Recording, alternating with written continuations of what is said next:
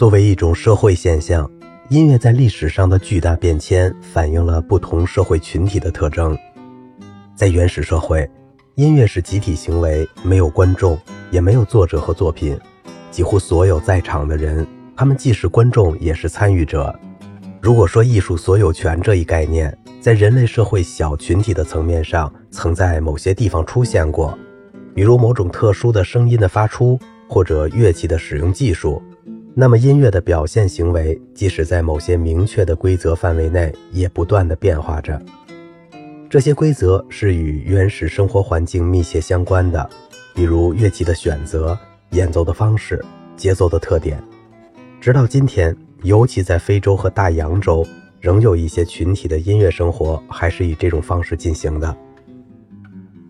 在很长一段历史时期，包括大部分具有伟大文明的古国以及基督教国家的前八个或十个世纪里，音乐一直是集体文化的表现行为。但自从音乐活动由专业人员从事，就出现了主动的专业人士和被动的活动参与者的区别，表演者。创作者和听众之间的区别，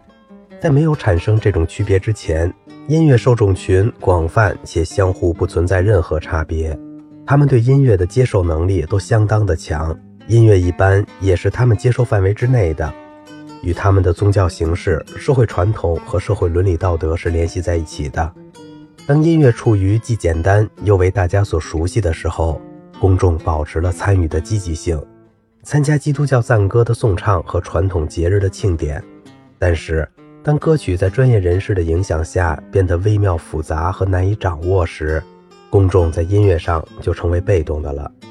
然而，他们也并非是一群消极的听众，有时候他们会以一种特别的方式表现他们的喜怒哀乐。在东方，很长的时间内都是用击鼓的方式表示鼓掌。他们同样也能鉴别出好音乐家与坏音乐家的区别。在基督教文明的欧洲，音乐人才都集中在修道院里，作者是匿名的，听众对作者、演奏者的个人情况不感兴趣。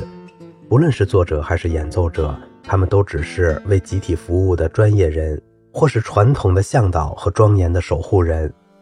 希腊化时代和大约从十世纪开始的基督教文明。高雅音乐变得越来越复杂，几乎成了社会和文化精英所独占的领域。这批社会精英在音乐方面受到了良好的教育，具有很高的音乐素养。这些人虽然在接受、理解音乐方面的能力很强，但他们的音乐表现力却非常差，很少参与表演。他们是被动的，只偶尔在家里弹上几曲专为业余爱好者改编的简化版的曲子。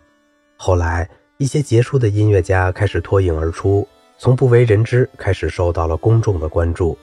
他们所掌握的越来越复杂且精湛的演奏技术，为他们迎来了声望。出现了第一批世界型的明星，文艺复兴时期的游吟诗人和复调音乐家。与此同时，那些王公贵族、教会、富商、金融家和船主也都竞相比试，炫耀他们的音乐才能，攀比音乐会的豪华阵容。于是，民众开始远离这种过于雅致的音乐，几乎只有在教堂或在候食厅里才能偶尔接触到这样的音乐，最终导致大众对当时复调音乐的发展几乎一无所知。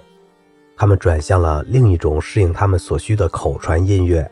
这种专为统治阶层所用的伟大音乐愈演愈烈，一直持续到18世纪，造成了与大众之间永远无法完全填平的鸿沟。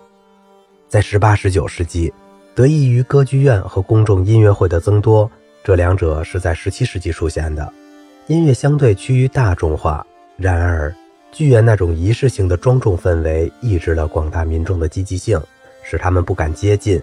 再者，音乐的商业化也促成了不同阶层听众的形成，甚至某些东方文化也受到了这种现象的影响。公众对音乐的感受力及音乐素养愈加低下。但由于音乐作品广泛传播，经济上却得到了利润。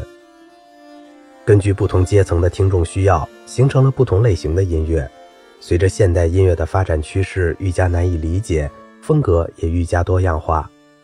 听众的爱好和倾向性也愈加突出，由此产生了听众专业化的现象。十九世纪后半期，很多音乐业余爱好者对古典音乐表现出了兴趣，而另外一些听众则对当时蓬勃发展的轻音乐情有独钟。工业音乐的兴起，比如广播、唱片、商业演出，一方面更加重了对伟大音乐的神奇感，使它成为一种难以接触的神秘的人为文化；另一方面，由于商业演出带来的可观利润，工业音乐也使轻音乐更加凸显其庸俗性。音乐生活被一群不懂音乐的外行人和精明能干的制作人所控制，在他们看来，音乐如同其他商品一样，只不过是一个消费品。他们根据自己炒作出来的市场需要，发行随时能听的音乐。听众被人为的划分为两类，其人数规模相差很大。一类是伟大的音乐，或称古典音乐的爱好者；另一类是杂音乐，或称轻音乐的爱好者，有时也称现代音乐。这种划分和由此产生的对立，是阶级和社会冲突的反映。古典音乐一族大部分是资产阶级。杂音乐一族大部分是人民大众，在广大公众盲目追随时尚的年代，那些音乐造诣较深的业余爱好者越来越觉得自己属于精英阶层，但他们又不再是主动音乐者及演奏家，即使会弹奏，也只是独自坐在钢琴边弹上一首两个世纪以前的曲子，从来不会弹本时代的乐曲。除了一些赶时髦的人外，在公众与他们的生活周围的音乐之间存在着严重的脱节现象。即使那些受过良好教育的群体也是如此。工业音乐掀起了一个与十八、十九世纪开展的音乐趋向大众化完全相反的走向。唱片有时是一个很好的大众文化工具，但遗憾的是，更多的时候它只是一个背景声音的发生器，或是一件高雅的收藏品而已。公众通过他们的行为或要求，不管是民众还是贵族，不仅带来了符合他们需要的音乐，并肩负起保证音乐正常发展的责任，即他们认为的正常发展。这样的历史已经相当久远，自古以来就是如此。但有时一小部分人也竟能无所顾忌地替公众做出决定，例如事先规定出好音乐的标准，如此一来势必会带来音乐的变化。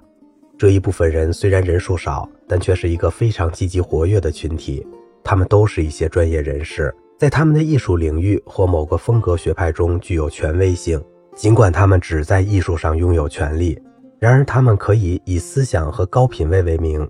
迫使公众接受一种新的音乐风格。通常，新的艺术风格代表了先进的趋势。希腊衰落时期的音乐家，中世纪的理论家。文艺复兴时期，佛罗伦萨的人文主义者；18世纪追捧意大利艺术风格的音乐家和19世纪效仿德国风格的音乐家，以及应用十二音体系作曲的音乐家，他们在音乐上真理至上的地位，也都是通过对异端分子的大肆迫害，有时甚至以恐怖手段进行威胁而建立起来的。假如反过来，这支积极活跃的少数派由非专业人士构成。并掌握着政治和经济大权，他们的艺术标准必将是实用和意识形态范畴的。那么，不论对广大民众还是对艺术创作者，也就实行了真正的艺术专政。如果这样，选择的自由就再也用不着仅仅靠音乐宣传或理论恫吓去引导了，因为选择的自由被直接剥夺了。历史上，这种音乐专政的例子并不少见。格里高利和查理曼实行的净化和统一、严格的教规、改革派和反改革派的规则限制，以纳粹主义及根据季达诺夫的社会现实主义为名进行的判决，乃至艺术商业化的左右，这些音乐专制现象具有几点共同特征：